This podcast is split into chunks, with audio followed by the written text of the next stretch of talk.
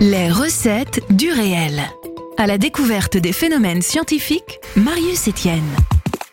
Bonjour à tous et à toutes. Nous sommes mercredi matin et la plupart d'entre vous grimacent à l'idée d'aller travailler aussitôt alors que le temps se rafraîchit et que le ciel se couvre. Pour beaucoup de nos auditeurs, la semaine que nous entamons fait suite à une courte période de vacances durant laquelle les familles ont pu profiter d'activités ensemble et où le repos était au plat du jour. Forcément, que ce soit en voiture sur la route du travail ou à notre bureau, il nous arrive souvent de vouloir accélérer le temps pour revenir à la maison plus vite, ou bien de se téléporter pour ne pas avoir à affronter les ralentissements scélérats des bouchons de la rocade. Malheureusement, ce prodige ne relève que de la magie ou bien des scénarios des plus grandes œuvres cinématographiques de science-fiction. Bien que ce soit un crève-cœur de ne pas pouvoir s'imaginer installer un téléporteur dans le coin de notre salon, il existe bel et bien un objet céleste dans notre univers qui se rapproche le plus de ce qu'on connaît en termes de voyage à travers l'espace-temps. Pour ceux et celles qui l'ont reconnu, je vais vous parler de cette anomalie spatiale qui fait l'objet du film Interstellar en 2014. Mais d'abord, une question se pose. Qu'est-ce qu'un trou noir? Un trou noir est un objet particulier de notre univers qui est tellement complexe à comprendre qu'il nourrit des milliers de théories parmi les astrophysiciens du monde. Cet objet céleste n'est pas vraiment visible car comme son nom l'indique, il est noir, il se camoufle plutôt bien dans le vide interstellaire de notre univers. Mais c'est en particulier sa distance astronomique par rapport à la Terre qui rend l'observation de cette anomalie encore plus délicate le trou noir le plus proche ayant été repéré à environ 1600 années-lumière de la Terre. C'est comme essayer de retrouver Charlie, sauf qu'ici Charlie est habillé entièrement en noir dans une salle plongée dans la nuit. La seule caractéristique permettant de distinguer notre cher Charlie dans l'espace reste la couleur vive qui s'échappe de sa surface.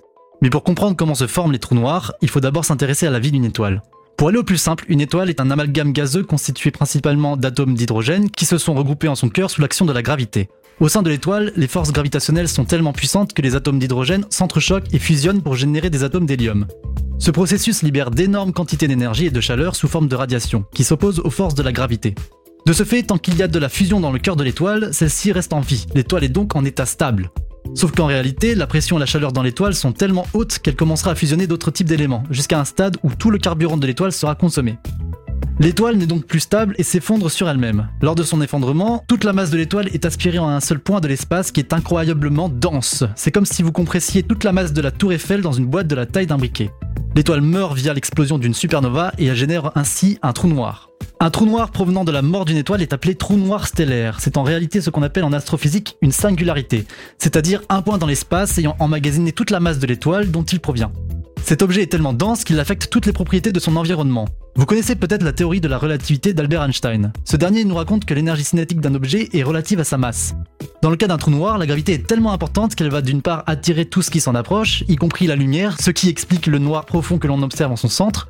D'autre part, les forces gravitationnelles vont mettre en mouvement la matière à une vitesse supérieure à celle de la lumière, au niveau de la surface du trou noir que l'on appelle horizon des événements.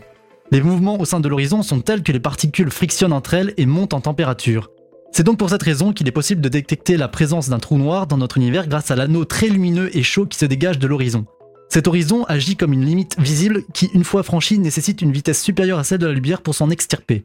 C'est ce qu'on appelle le point de non-retour. C'est d'ailleurs en avril 2019 qu'a été photographié pour la première fois dans l'histoire de l'humanité un trou noir supermassif appelé M87. La photo a été prise par une équipe de scientifiques lors de leur collaboration pour le réseau Event Horizon Telescope, on y voit une auréole rougeâtre qui définit l'anneau du trou noir M87, situé à 55 millions d'années-lumière de la Terre et ayant une masse équivalente à 6,5 milliards de fois la masse de notre Soleil. Attention, beaucoup de personnes pensent que les trous noirs sont de vrais aspirateurs cosmiques avalant tout sur leur passage. Bien qu'ils déforment leur environnement direct, ils n'affectent pas les corps célestes qui les entourent s'ils se trouvent suffisamment à distance de l'horizon pour ne pas être avalés. Les scientifiques s'accordent à dire que si nous remplacions notre Soleil par un trou noir de même masse, l'orbite des planètes qui nous entourent resterait inchangée.